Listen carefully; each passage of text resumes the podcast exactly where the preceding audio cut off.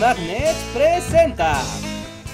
Hey, hola, pues este es mi último video del año y dado que ha sido un año particularmente difícil y que ya pronto será Navidad y que estoy cansado la verdad, decidí que esta vez haré algo diferente y en vez de hablar de un acontecimiento histórico, hablaré de algo que me llene de alegría en esta nueva sección a la que he decidido llamar Cosas que nos gustan, también tienen historia, así que hablemos de ella. ¿Está bien?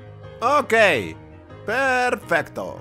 Y es que contrario a lo que puedan pensar de mí, muchas cosas me gustan y me llenan de felicidad, y una de esas cosas son las tiras cómicas. Como muchos niños supongo, el mundo de las tiras cómicas fue algo intrínsecamente ligado a mi infancia, y pasaron varios años antes de que mi cerebro infantil dejara de fijarse en los dibujos de los personajes que para mí eran reales y me fijara en las firmas. ¿Quiénes eran estas personas que dibujaban las tiras cómicas? Tantos autores con estilos muy diversos y muchas veces sus vidas resultan sumamente interesantes e inspiradoras.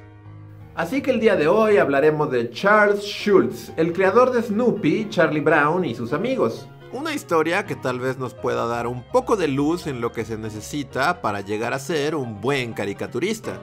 Tristeza. Lo que se necesita es un montón de tristeza e infelicidad. Oh, vaya, ese es Charles Schultz, creador de Snoopy y Charlie Brown, y tal vez no dijo eso textualmente, pero sí dijo que no se puede crear humor de la felicidad y que hay un sentimiento de melancolía en la mayoría de los caricaturistas, porque hacer caricaturas, como muchas otras formas de humor, viene de cosas malas sucediendo.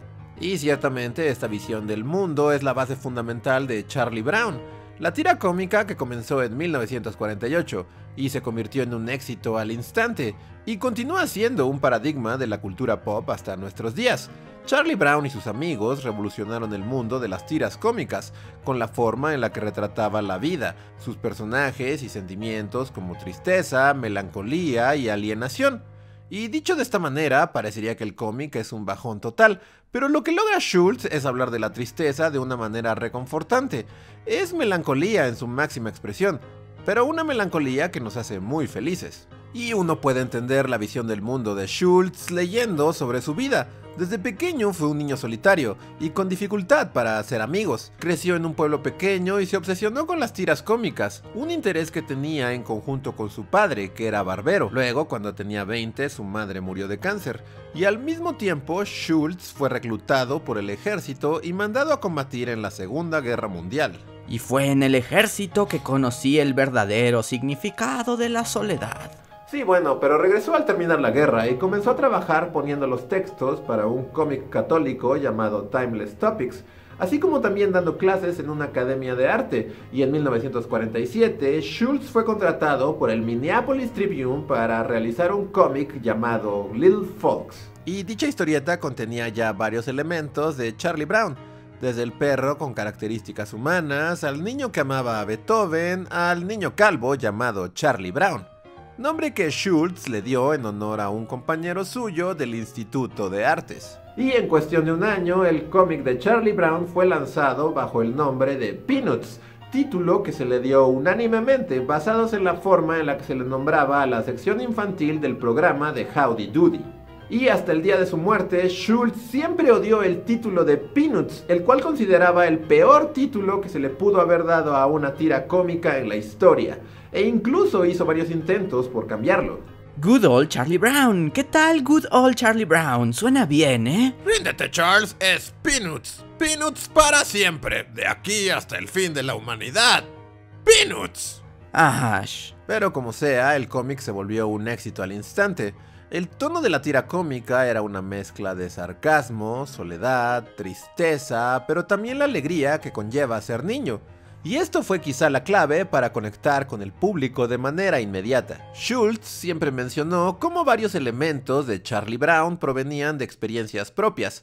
Snoopy, por ejemplo, estaba inspirado en un perro que Schultz tuvo llamado Spike, el cual, según Schultz, era increíblemente listo, sin embargo, el nombre de Spike estaba tomado y Schultz finalmente se decidió por Snoopy.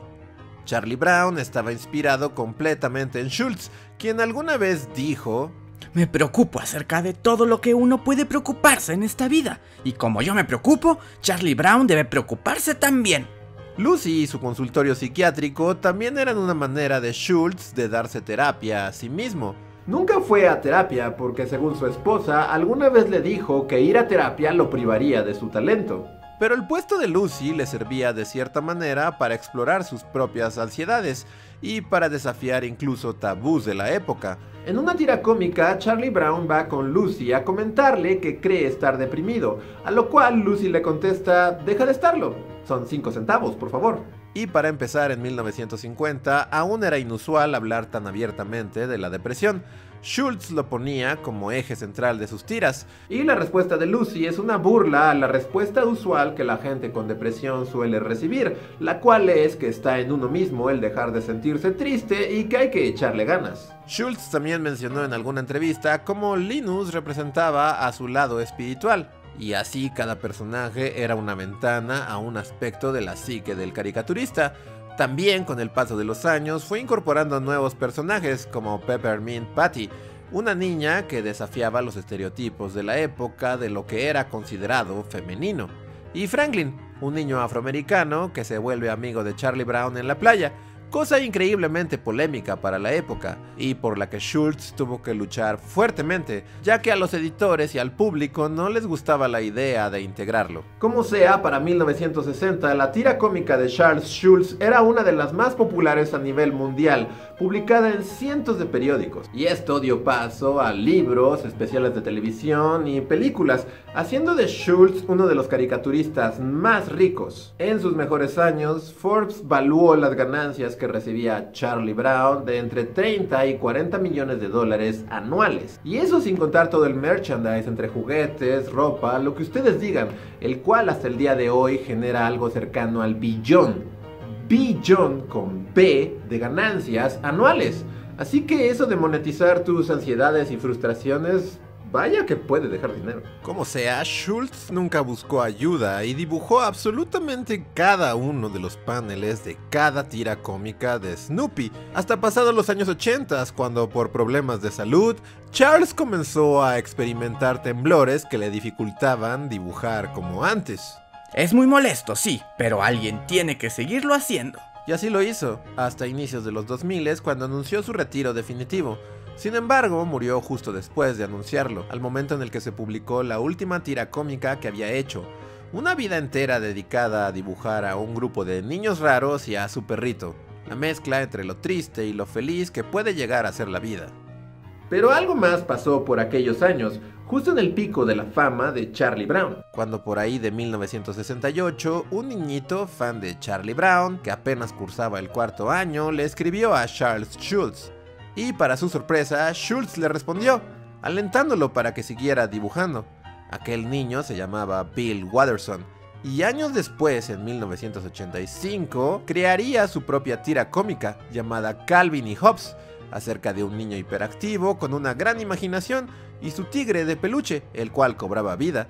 Pero esa es otra historia, la cual podremos ver en nuestra siguiente entrega de... Cosas que nos gustan. También tienen historia, así que hablemos de ella. ¿Está bien? Ok. Perfecto. El título sigue siendo provisional, pero hey, ¿qué les pareció? ¿Les gustó la historia? ¿Son fans de Charlie Brown? ¿Les agrada el título de Peanuts? Muchas gracias por ver este video y más importante, muchas gracias si son parte de nuestra comunidad de Patreon, la cual nos apoya mes con mes y hace que este proyecto pueda seguir y podamos seguir haciendo videos de las cosas que nos gustan, como en este caso Charlie Brown y sus amigos.